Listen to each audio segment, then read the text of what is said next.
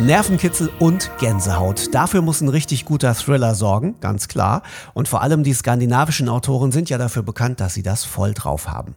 Jetzt reiht sich Bestseller-Autorin Anne Nordby nahtlos ein in Eis, kalt, tot. Treibt nämlich ein Serienmörder in Kopenhagen sein Unwesen und er wird zum ersten spannenden Fall für die Super-Recognizerin Marit Rauch-Iversen. Mario Hadwig verrät euch in unserem aktuellen Hörbuchtipp mehr. Es ist eiskalter Winter in Kopenhagen, als Kommissarin Kirsten Winter und ihr neuer Kollege Jesper Jon Beck von der Mordkommission zum Hafenbecken gerufen werden. Ein Toter liegt im Wasser. Ein Passant hat ihn heute Morgen entdeckt. Wir versuchen gerade, ihn rauszuholen. Sie zeigte auf etwas Blasses, das neben dem Boot trieb. Als Jesper den nackten Körper mit der bläulich gefrorenen Haut bemerkte, rieselte es ihm kalt über den Rücken. Etwas stimmte damit ganz und gar nicht. Hat die Leiche etwa keinen Kopf mehr? Die Ermittlungen entpuppen sich als äußerst schwierig, und dann tauchen plötzlich weitere Leichen auf, die auch noch sonderbar zugerichtet sind. Das bringt die Ermittler an ihre Grenzen. Hilfe bekommen die beiden von der ehemaligen Polizistin Marit Rauch-Iversen, die zu einer kleinen Gruppe von Leuten gehört mit einem besonderen Talent. Menschen, die andere anhand ihrer Gesichter blitzschnell und treffsicher identifizieren konnten obwohl sie diese zuvor nur einmal gesehen hatten.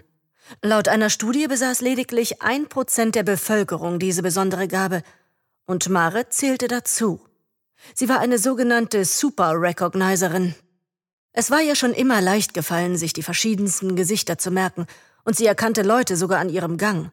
Als Grönländerin merkt Marit schnell, dass die gefundenen Leichen als grönländische Sagenwesen dargestellt wurden. Mittlerweile war es Marit gelungen, sich so weit in den Täter hineinzuversetzen, dass sie zwei Dinge über ihn zu wissen glaubte.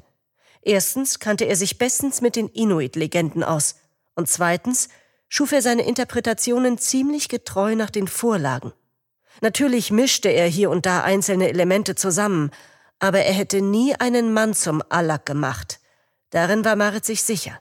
Die Spur der Ermittlungen führt schließlich zu zwei Expeditionen nach Grönland, an der die Opfer teilgenommen hatten. Und vermutlich schwebt noch ein weiterer Expeditionsteilnehmer in großer Gefahr.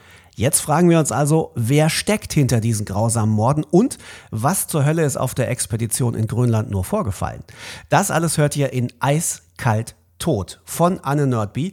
Die ungekürzte Hörbuchfassung gibt es nur bei Audible ganz exklusiv und wenn ihr den Link dahin braucht, dann klickt einfach film.tv slash Fufis.